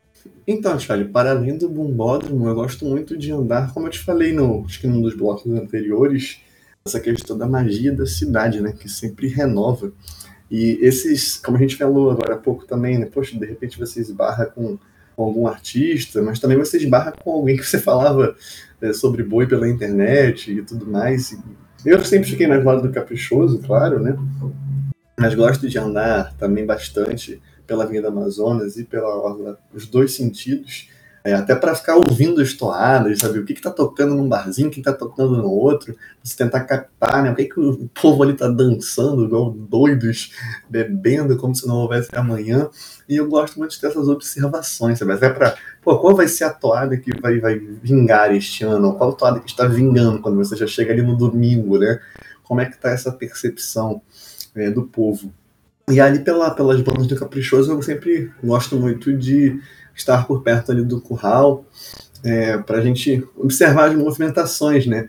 É interessante que às vezes você pega os chapéus da marujada sendo terminados ali, o pessoal indo buscar, a gente alguém, alguém ensaiando, alguma questão de coreografia que o Tartaro bem mencionou aí. Então a gente tem essas, assim, é, é, é uma cidade que ao mesmo tempo as coisas estão sendo construídas, né? Porque os, os dois bois eles têm que se preparar para três noites e ao mesmo tempo fazer adaptações. Então, é, a própria cidade ali você vai tendo nuances do que virá cada noite de apresentação. Isso é muito curioso, né? Diferente, por exemplo, aí, a gente nessa eterna comparação com o carnaval, e nos perdoem, esse episódio está muito assim, mas foi a nossa intenção mesmo, é, até retomando lá o episódio 3 que o Tartar mencionou. É, a gente está acostumado com o carnaval, a escola chega ali, está todo mundo preparado, todo mundo fica na concentração e tudo mais, e vai, né? Enquanto que o boi me parece que ele está sempre em construção. Lógico que a gente tem todo um preparo antes, mas ao longo desses dias as coisas também vão mudando, as alegorias vão chegando, e a gente vai lá para a Praça dos Bois e vê o pessoal é, trabalhando, aí, enfim, muda é, a ordem também a gente vê o pessoal correndo para um lado para o outro para fazer esses ajustes, é compositor chegando para passagem de som. Então tem. Eu, tudo bem, você falou de para além do bombódromo, mas acaba que a passagem de som também é um evento para além do festival que está dentro da arena do bombódromo, mas é um outro momento curioso, porque a gente já começa a perceber como é que as galeras estão se preparando para aquela noite, como que reagiram à noite anterior, já começam as provocações. Então eu, eu gosto de ficar arrodeando assim todos esses entornos e para cada lugar que você vai você pode ir percebendo algumas algumas nuances é, desse festival. E o que eu acho mais interessante também é muita gente que vai e não entra na arena né? Isso é algo que eu acho assim bem peculiar de Parintins porque a gente sabe que dá um fluxo de turistas enorme e o bombódromo já tem suas limitações né? Então né, tem, tem esse aspecto de que muita gente vai lá para se divertir e ficar ali pela orla mesmo, andando pela ilha, indo a outros, outros eventos paralelos e, enfim, assiste o festival do lado de fora. Eu acho isso muito muito peculiar, assim. Como assim você estava assistindo ali do lado de fora? Claro que a gente sabe que, infelizmente, muitas pessoas não podem ir, né? Adorariam ir, mas tem questões aí, é, tanto de saúde, que não podem ir na galera, quanto questões financeiras, né? Porque os ingressos são muito caros. Mas eu acho que isso também é uma, é uma marca. A pessoa ama tanto, mas tanto que vai, mesmo que não possa nem adentrar o bombódromo. Apenas pegar aquele clima de festival e tentar estar próximo dos itens, das alegorias, tirar foto. Eu acho isso é, bem marcante quando eu percebo o pessoal indo lá tirar foto com as alegorias, às vezes sabendo que, que nem poderão assistir aquela noite de apresentação.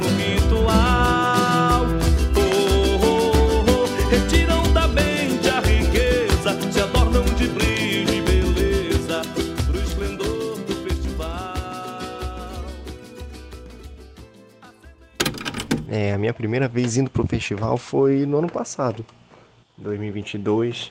É, eu tava passando por uma situação de muito estresse, muita, muita, muita raiva até assim. Então eu resolvi, ah, quer saber? Tirar férias e vou. Sempre quis conhecer, eu sempre. Eu sempre quis ver de perto a festa. Se não tivesse acontecido a pandemia em 2020, teria sido meu primeiro ano em 2020 aproveitei e conheci é, uma parte da minha família que mora lá e assim foi uma das, melhor, das melhores experiências da minha vida até porque só a viagem de barco eu já consegui sentir muita calma.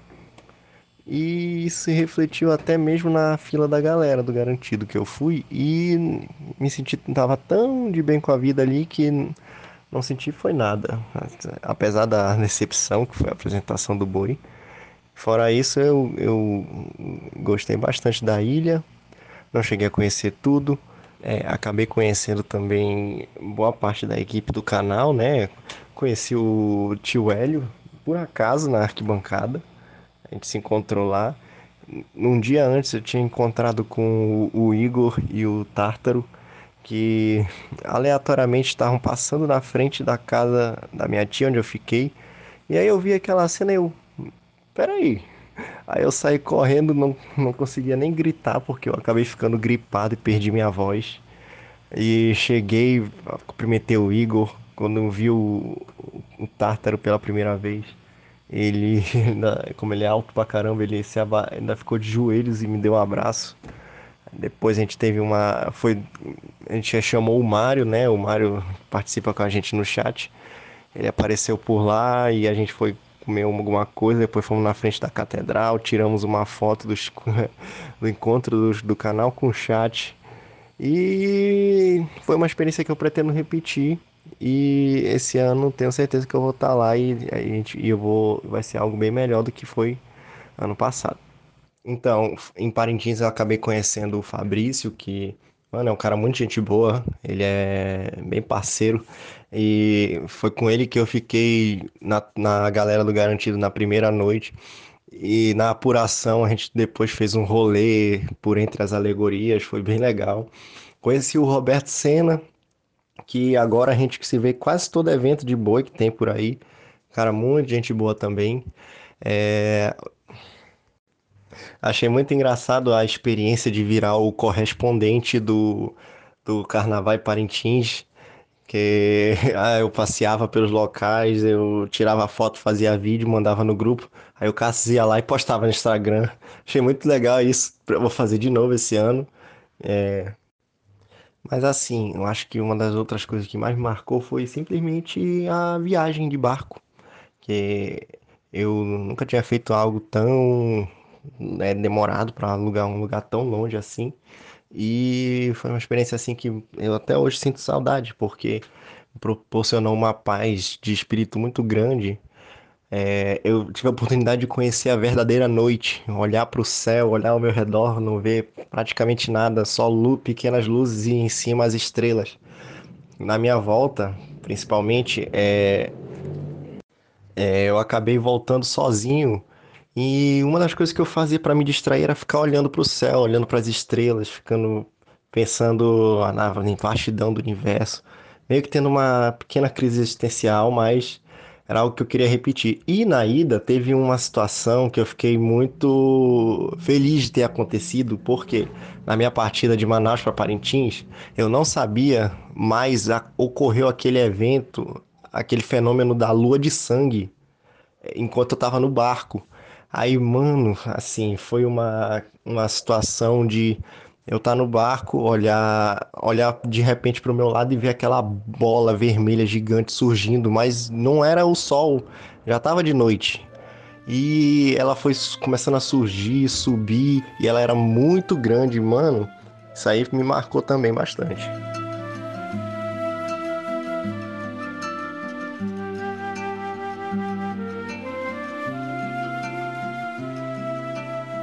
Assim, você falou uma coisa interessante, né? Que é como quando você anda por Parintins, você vê pedaços do festival, né? Pedaços no sentido literal, no sentido poético da coisa. Né?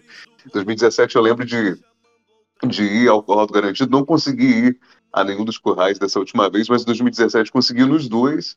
E quando eu fui ao Curral do Garantido, isso era na tarde das, do segundo dia de festival, segundo dia de apresentações dos bois.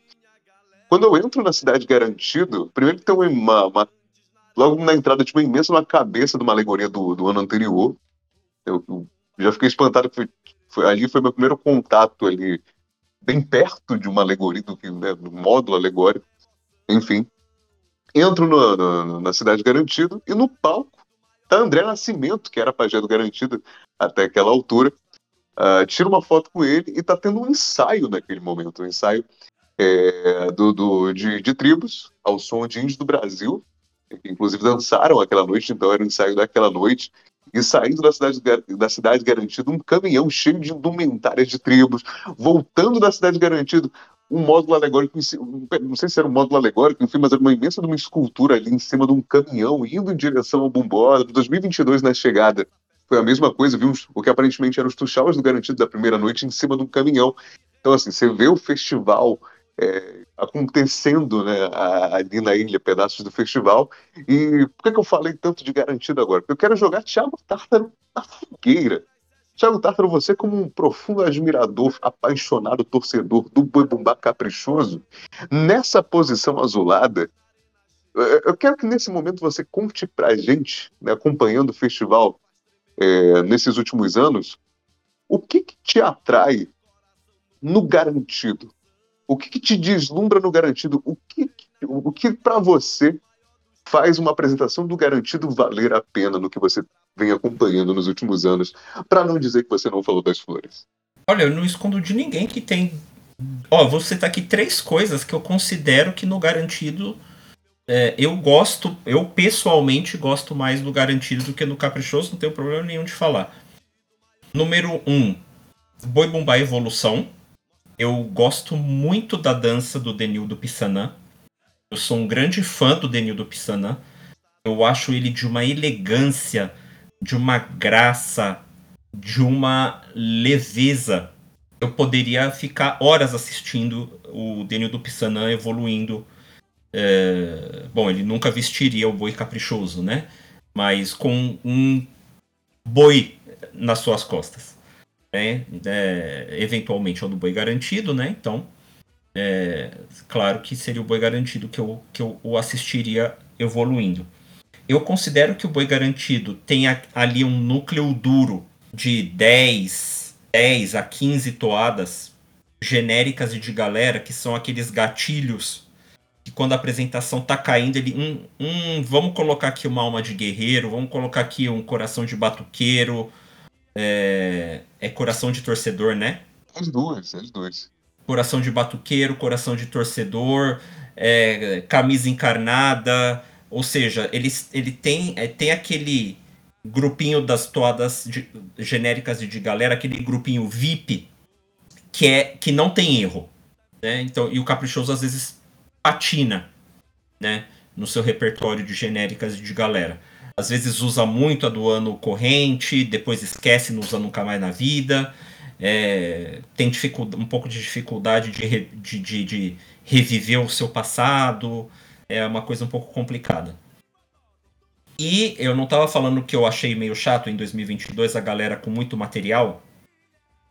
Eu não sei se é uma, essa é uma percepção que eu tenho de fora, mas eu acho que o Boi Garantido deixa a sua galera é, mais livre para se jogar do jeito que ela bem entende.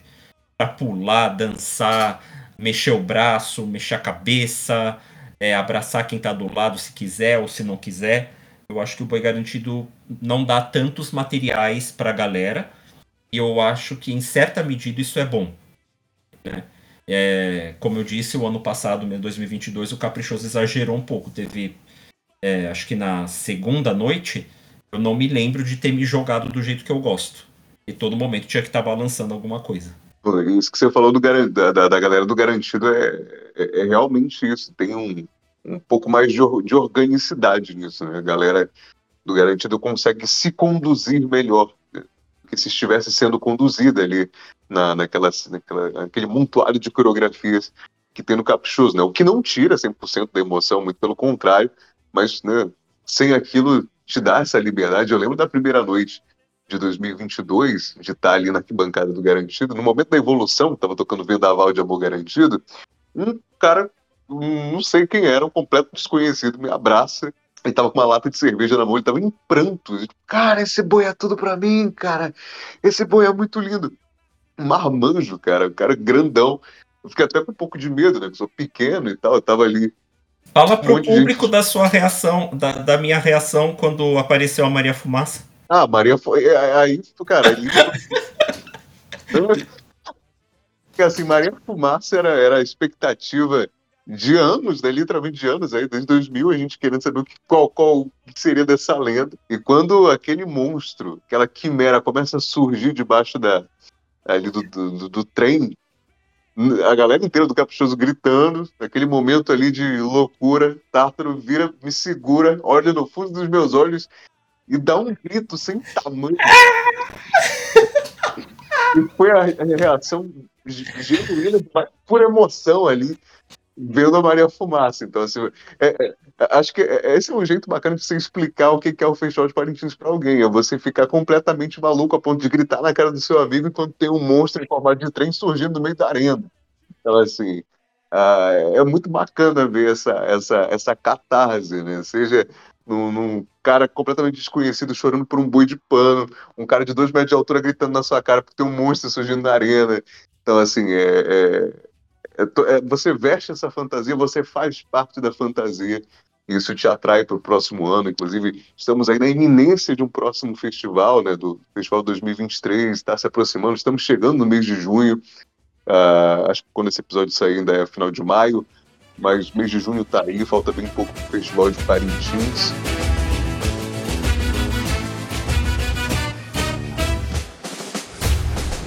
Sou a poesia entoada que encanta com o lindo pôr do sol, o beijo majestoso rio mar. Vivo em sintonia com a natureza, sou filho da fé, sou filho da tradição.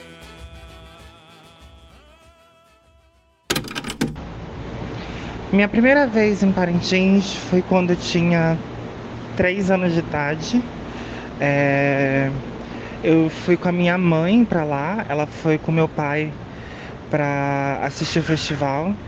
Nessa época acho que era 97, eu nasci em 95.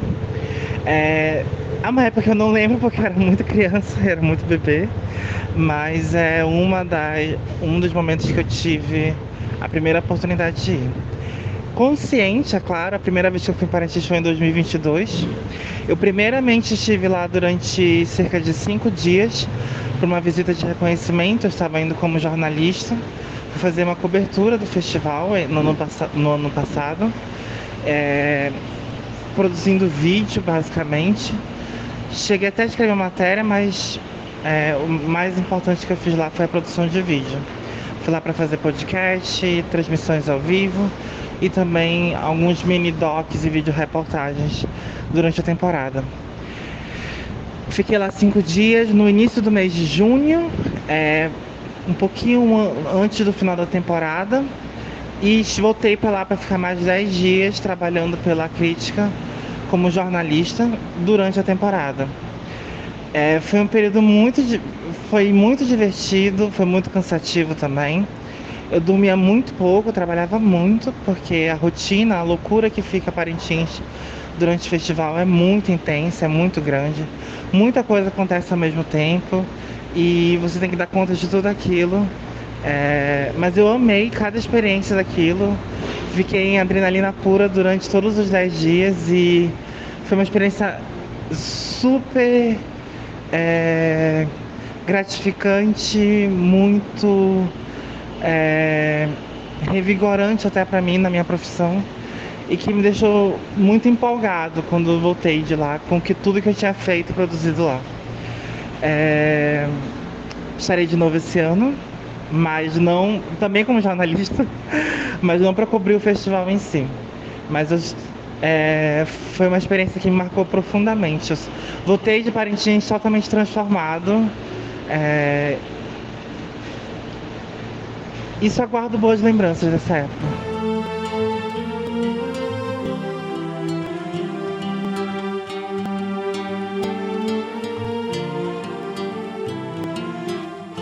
E aí eu queria que vocês falassem das, das expectativas de vocês, não necessariamente das apresentações de arena, mas, Cassius, conta aí, né, você que não pôde ir ao festival ano passado, como é que vai ser esse retorno? O que você espera desse retorno a Parintins para voltar a ver o festival presencialmente, ver o Caprichoso, ver o Garantido, voltar a andar pela ilha, é, pela, pela orla da cidade de ponta a ponta?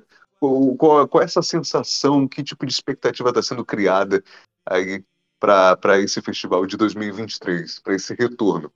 Então, Tio, é um misto de ansiedade com nervosismo, tem umas questões particulares de saúde que não vêm ao caso neste programa, então eu ainda estou meio ansioso de como que me portarei, mas vocês falaram muito da, do encanto, a gente falou muito né, de encanto, de grito, de alegria, mas em 2019 eu lembro que eu chorei, eu chorei muito ali com, com o Matriarca tocando.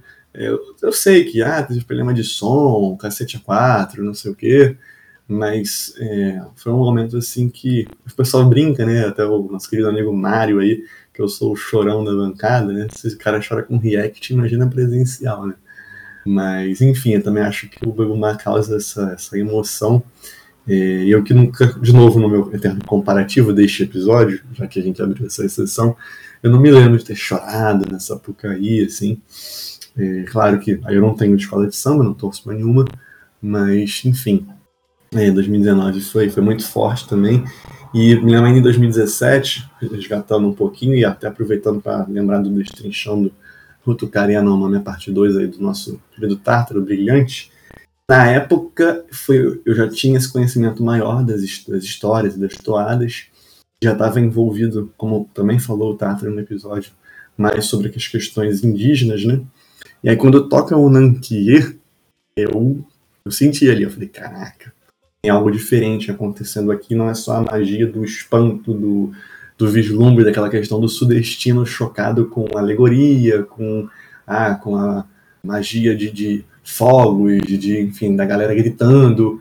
Também tinha essa, essa aura dos, dos espíritos, né? Espiritual ali, e a força indígena também. É, enfim, posso falando besteira aqui, me perdoem, né? mas essa, questão ancestral que, que emana também eu acredito muito nisso, nessas apresentações em alguns momentos chave. E ali em Unanquier, é, eu relembrei isso com o destrinchando aí do, do Karia Nomani, que eu, eu senti ali algo, algo diferente, né? Então também tem essa parte emotiva ali que eu acho que carrega muito. Por mais que a gente sabe que há várias discussões aí sobre a representatividade efetiva dos indígenas, enfim, no boi de arena, não vou entrar nessa polêmica aqui, né? não, não é nem meu lugar de fala para isso, mas eu, eu acredito que sim, que, que tem, que tem muita, muita verdade ali, né? E, então, eu queria resgatar esses dois momentos de emoção e eu espero isso para 2023. Eu espero é, ficar encantado e emocionado com, com as apresentações e também de revisitar essa cidade e até nessa questão que eu mencionei de saúde. É, assim como o carnaval me ajuda muito, né? Também na parte psicológica é, acho que para você também, né, meu amigo tio Hélio. Eu acredito que Parintins também tem essa força, né? Então a gente, é, às vezes, tem essas dificuldades, mas batalha muito para que a gente possa se renovar e viver estes, esses momentos gloriosos para ficar marcado na, na nossa memória e assim seguirmos sempre vivendo essa cultura maravilhosa do Boi Bombá de Parintins. Thiago Tártaro, depois da loucura que foi ano passado, 2022, de passarmos quase muitas horas, não lembro nem quanto tempo a gente passou na fila do Caprichoso na segunda noite, depois da gente ter matado uma aranha gigante no quarto, depois da gente ter se emocionado com tudo que aconteceu na arena, o que, que você espera para esse ano de 2023, que se aproxima aí o Festival de Parintins? O que, que você espera do seu retorno a Parintins em 2023? É, eu acho muito engraçado. Eu sou uma pessoa é, bem calma. É, eu fico em casa, eu fico de boa. É, eu não gosto de futebol. Eu já gostei muito de grandes shows de música é, quando eu era mais jovem. Hoje em dia eu, eu não gastaria o meu dinheiro é, para ver um estadunidense fazendo playback com roupa cara num palco. É... Então, o que eu quero dizer com isso é que eu não tenho nenhum momento no meu ano. Eu, eu, eu já desfilei muito em escola de samba. É, minha saúde também me impediu um pouco de fazer isso, inclusive a mental, meu nível de comprometimento também.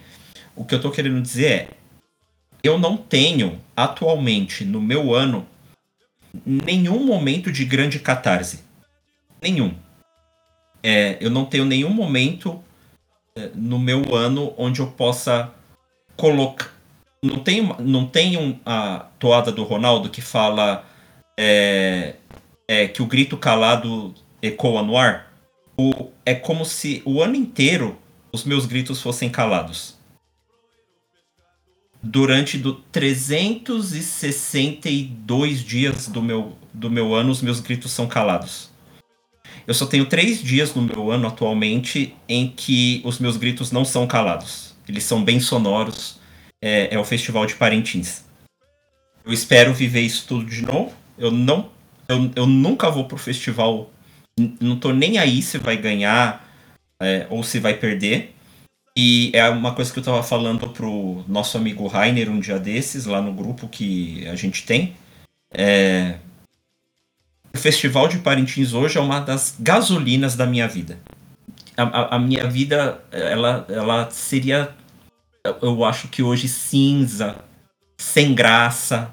Não diria sem porquê, né? Não sou fatalista nesse, nesse, nesse sentido, nesse, nesse nível. Mas eu acho que é isso. Então é, é isso que eu espero. Eu espero que é, eu seja emocionado, entretido, eu espero os reencontros com vocês, porque nós somos seis pessoas que moram longe umas das outras e a oportunidade que a gente tem de se ver presencialmente, né, olhar no olho, é lá as pessoas do grupo, os grupos, as pessoas que a gente só vê na internet, esse mundo paralelo que é esse mundo paralelo que é que é Parintins durante o festival, que no ano passado eu ainda estava meio que paranoico por conta da pandemia. Sou um pouco paranoico por conta da pandemia até hoje. A pandemia é, me prejudicou bastante psicologicamente.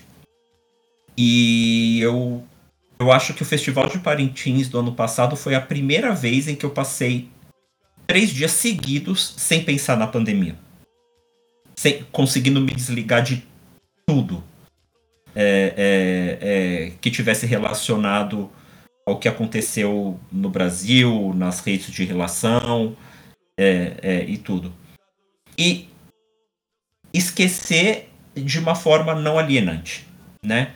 Tem uma toada do, do Boi Caprichoso esse ano que fala que o Festival da, de Parintins é a festa que afaga o cansaço da luta. Então, é, tem esse componente também. Quer dizer, você esquece, mas não esquece. Então é isso que eu espero. Eu espero é, é, os encontros, a apresentação, a arte, o combustível da vida, o transe coletivo e tudo mais. Proeiro pescador, pescador sou. Relato de nosso ouvinte Ian Versosa, mandado pelo Instagram. Nasci em Manaus. Conheci Parintins através de Admir Versosa e Aldrin Versosa, irmãos que moravam no mesmo terreno que eu. Eram como tios para mim. Hoje a AD tem a pousada Megaloira e o Boteco do Versosa. E o Aldrin infelizmente veio a falecer por complicações na saúde. Ele era médico e tem uma unidade de saúde em seu nome hoje em Parintins. Ele também era pai Francisco do Garantido. Os dois me transmitiram esse amor vermelho. Conheci Parintins ainda criança, com 5 anos de idade, em 1996 e meu último ano lá foi em 2004. Mas o ano mais emblemático para mim foi em 2000, pois toda a minha família estava lá. Irmão, pai, mãe, tias, prima, amigos do Pará, amigos de Parintins. Ficávamos hospedados na casa dos Versosa, Rua do Bumbódromo. Não era raro vermos alegorias passando por lá. Naqueles dias eu jogava muito futebol com os amigos, escutava muito boi bumbá, ia para o bumbódromo e jogava Mortal Kombat 2 e associava música que falavam de Deus do Trovão com Raiden. Tudo isso moldou a minha personalidade e hoje gosto muito de boi bumbá, futebol e videogame.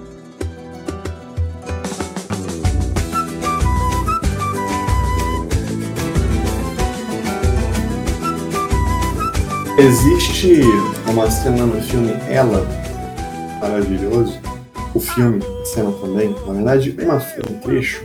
Eu me lembro que eu postei isso após o Festival 2019, até então é meu último, eu espero que 2023 isso mude, em que o Theodore, né, o personagem do Joaquim Phoenix, fala que às vezes era algo mais ou menos assim, né?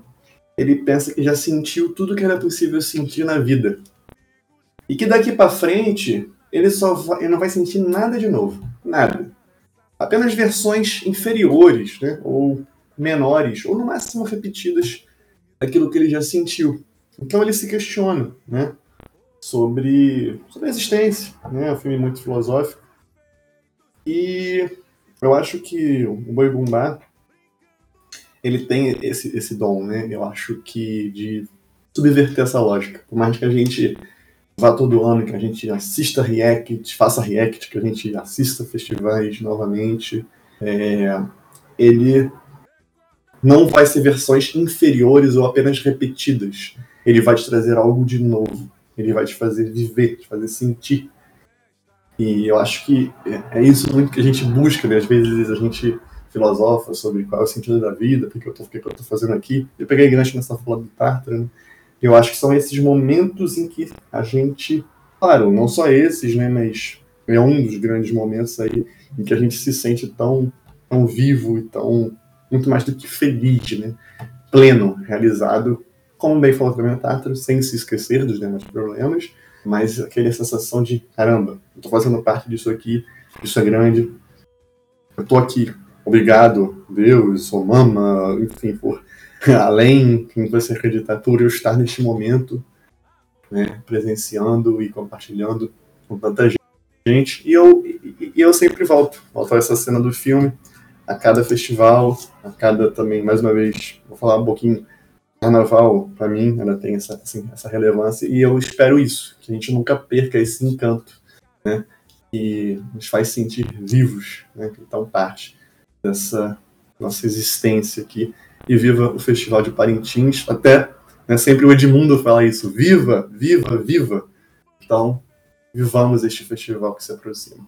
É isso aí. Nada pode recriar a grandeza de cada momento do festival. Cada um deles tem que ser vivido, seja lá na ilha, seja à distância. O importante é que a gente seja, esteja sempre respirando e ajudando a renovar essa arte que vem aqui do coração da Amazônia, que é genuinamente brasileira, arte brasileira, na sua essência nortista, na sua essência nativa, na sua essência ancestral, que está longe do primitivismo, que ecoa para o futuro com essas flechas de arte. Que são disparadas tanto pelo lado azul quanto pelo lado vermelho, e que nos motivam a estar aqui discutindo sobre, sobre isso, de, desfrutando uma toada, enfim, que, que esses momentos possam ser vividos cada vez mais a gente agradece todo mundo que deixou o seu relato aqui para a gente, que a gente tocou nesse episódio, para quem deixou o relato escrito, para quem não pôde deixar relato, mas, mas que de alguma forma contribui para a existência desse podcast já há algum tempo, que vai completar quatro anos esse ano. Quem sabe a gente chega no episódio 100. É uma, é uma jornada muito bacana, muito divertida. Tá aqui com vocês dois, Cássio, Thiago Tártaro, Thiago Hausmann, Igor, Cristiano Roncari. Enfim, nos vemos em Parintins e até lá a gente ainda tem bastante conteúdo para fazer, bastante destrinchando, bastante episódio especial até o dia do festival. Então, se você ouviu até aqui, nosso muito obrigado e até o próximo episódio.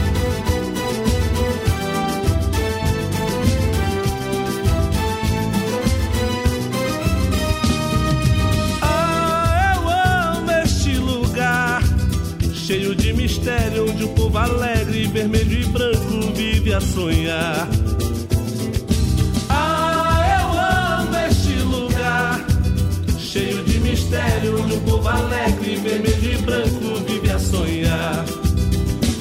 Parentes, minha terra, cidade querida, bonita, cheirosa, tão cheia de vida, folclore que mexe com a minha emoção. O Amazonas te abraça,